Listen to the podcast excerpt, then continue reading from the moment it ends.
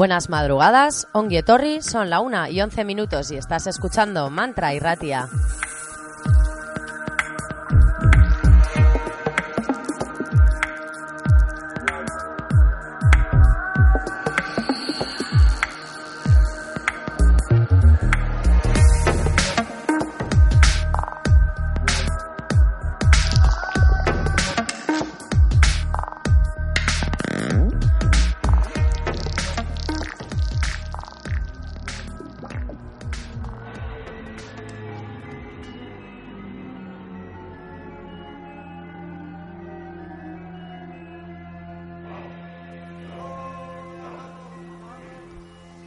Esta semana nos llegaba la noticia de observaciones en el cielo de un meteorito o rastros de algún cometa que surcaba los cielos de muchas provincias de España.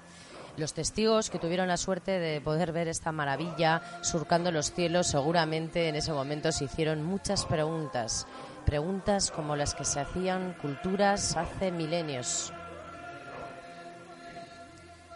Según los mayas, la creación del cosmos es un proceso continuo, como los ciclos de la naturaleza, un universo en continua construcción y destrucción.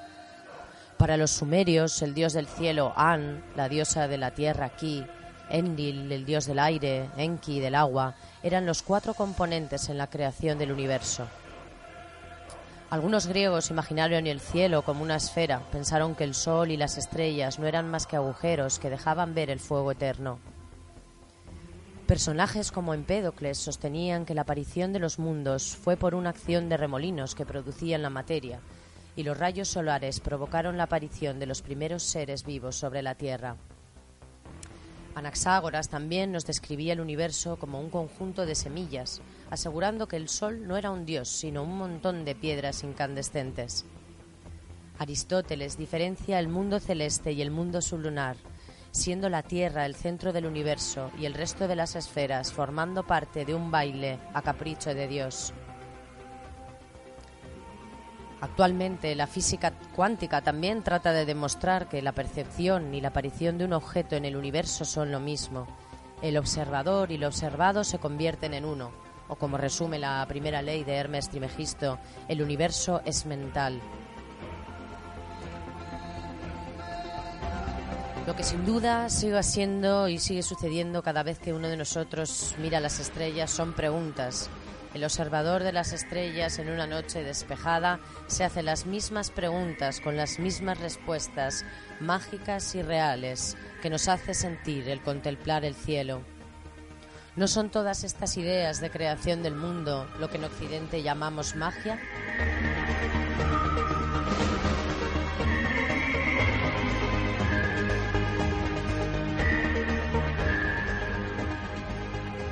Y este programa de hoy lo dedicaremos a los planetas, las galaxias y las estrellas, una invitación sonora a viajar por el universo, a mirar al cielo y hacernos esas mismas preguntas, a inventar respuestas. Con la música de Evangelis o Jean-Michel Jarre, elevamos nuestras conciencias ahí arriba, a lo más alto que se nos permita llegar.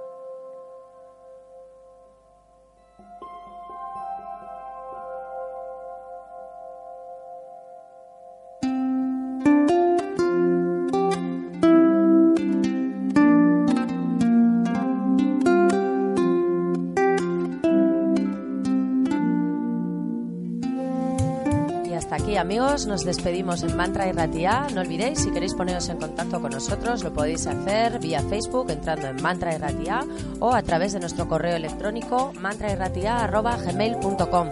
Que paséis un buen fin de semana y nos vemos la semana que viene. Gabón.